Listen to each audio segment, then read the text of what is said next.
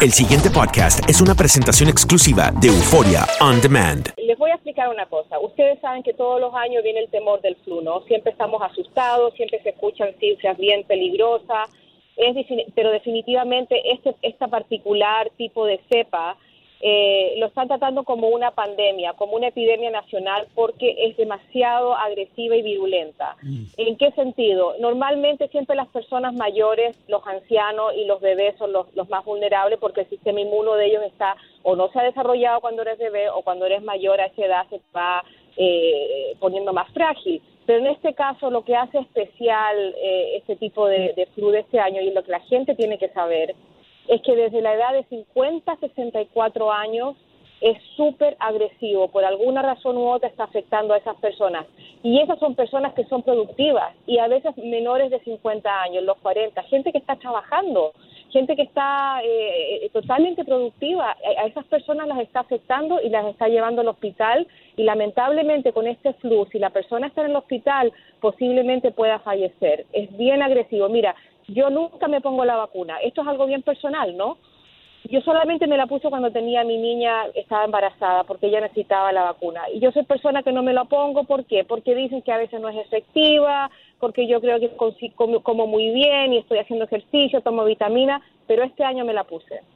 Mm. Cuando yo vi lo agresiva que es esta cepa, y hablando con uno de los médicos y haciendo un reportaje, él me dijo, Mariela, es demasiado agresiva. Está pegando a la gente joven, gente que de un día para otro se, se, enferma y puede ser serio. Sí es verdad que la, la, vacuna no tiene tanta efectividad. Algunos médicos dicen que 30%, otros dicen que 70%, por, eh, que es 17%. Pero lo importante es que si te viene el flu, por lo menos mejor tener 17. Así lo, ahí yo hice así la matemática. Si mi Dios lo quiera, me viene el flu, prefiero que tenga el 17% a no tener nada. Mm. Aparte tengo una niñita chica que viene del colegio todos los días entonces hay que tomarlo en serio y esa es solo la parte por encima de lo que es el flu. Ahora podemos hablar de cifras, de niños que están muriendo, eh, de escuelas que está siendo, están siendo cerradas por completo porque tienen el problema del flu, eh, entero, escuelas que están siendo cerradas. Eh, y todas las medidas de prevención que uno puede tomar, ¿no? Eso también lo podemos hablar. Una cosa, una de las medidas de prevención que el doctor Mejía me estaba explicando es este famoso desinfectante que ponen en, la, eh, eh, en las oficinas, de que tú pasas la mano por los hospitales también. Pero el doctor Mejía me dice que esto no necesariamente elimina el riesgo. No, mira, eh, el doctor Mejía tiene toda la razón. Lavarse las manos con agua caliente y jabón es lo más efectivo. además de ponerse la vacuna, ¿no? Que te va a ayudar en algún tipo de protección. Además de no irte al trabajo o al colegio si tú tienes cualquier síntoma, especialmente si tienes fiebre. No debes llevar eso al trabajo. Pero lo más importante es lavarse las manos todo el tiempo. Yo a mi hija le digo, lávate las manos, lávate las manos con jabón y agua cada rato. Y no tocarse los ojos, ni la nariz, ni la boca, porque por ahí es que entra el virus. ¿No, mm. doctor? Sí, es correcto, es correcto. Eh, Mariela, ustedes eh, que están haciendo investigaciones, el, CDC ha enviado alguna notificación especial para, para prevenir eh, el contagio de, este virus? Sí, e, esa es, la, esa es la prevención. Si usted va al CDC, lo primero que dice es que hot water and soap lavarse las manos con agua caliente y como la gente creerá que es una broma, que, que, eso eh, ay, es tan obvio. Es tan obvio, pero la gente no lo hace. La gente, como dicen, van al baño a veces, no se lavan las manos, después van y te saludan. Y imagínate ahora que estamos con el flu. La gente tiene que lavarse constantemente las manos y lo más importante es que si tiene cualquier tipo de síntoma, no ir a trabajar o no llevar a su hijo al colegio. Ok, la, la gran pregunta es, una persona que sienta que tiene la enfermedad, y decide no ir a trabajar, ¿ese día no se le descontará de su salario? Oh, oh. bueno, depende del, del, trabajo, ¿no? De donde trabajo, tú sabes cómo eh, depende si tienes días de enfermedad, si tienes un trabajo que te dan beneficios. Si no, no, mucha gente, la, nuestra gente, eh, mucha gente indocumentada, gente que no tiene trabajo con derecho, esas personas que no trabajan no comen. Para ellos es sumamente difícil, tienen que a veces ir a trabajar enfermos.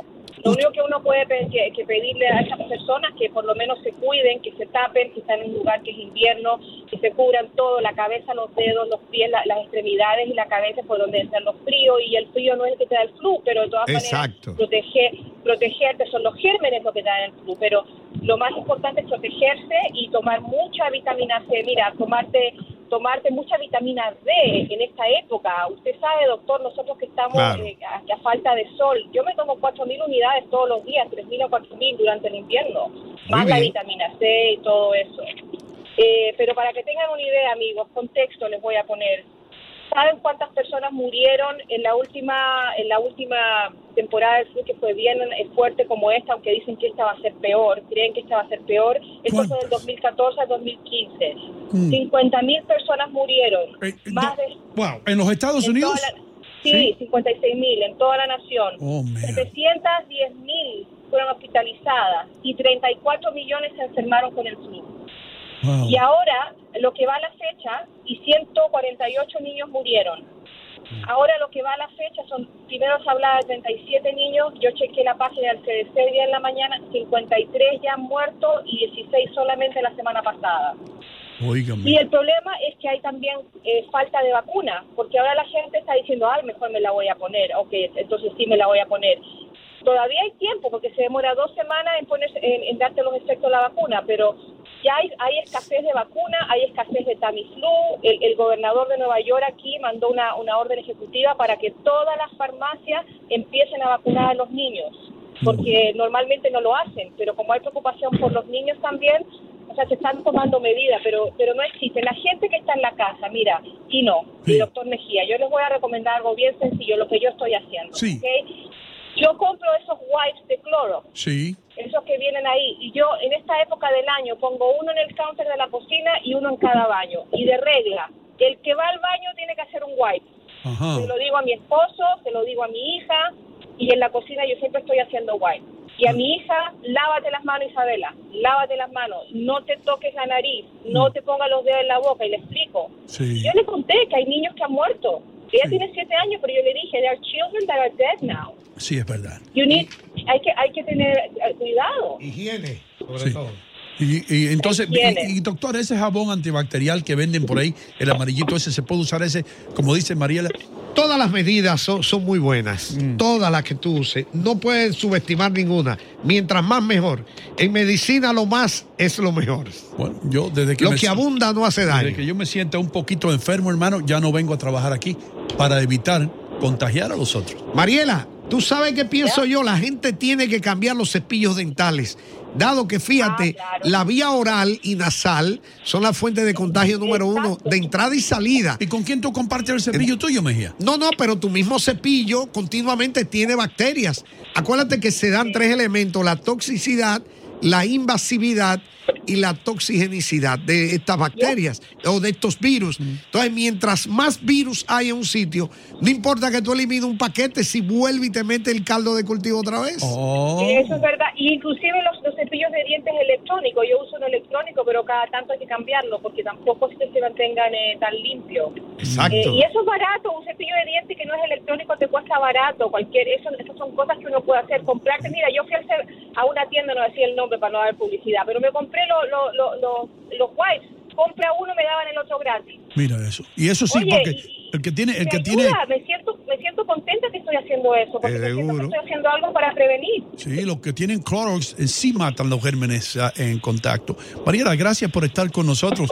No Ah, eh, queremos. pero le- les puedo decir una cosa más antes ¿Cómo de no? irse, por favor. Sí. La gente que anote lápiz y papel. Si no saben dónde ir a ponerse la vacuna, ¿ok?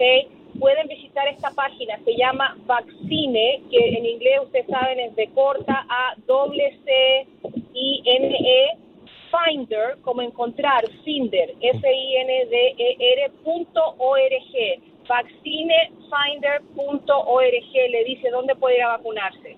Mira qué bien, Mariela, y gracias por decirlo en español, porque muchas personas dicen vaccinefinder.org y nadie entiende nada.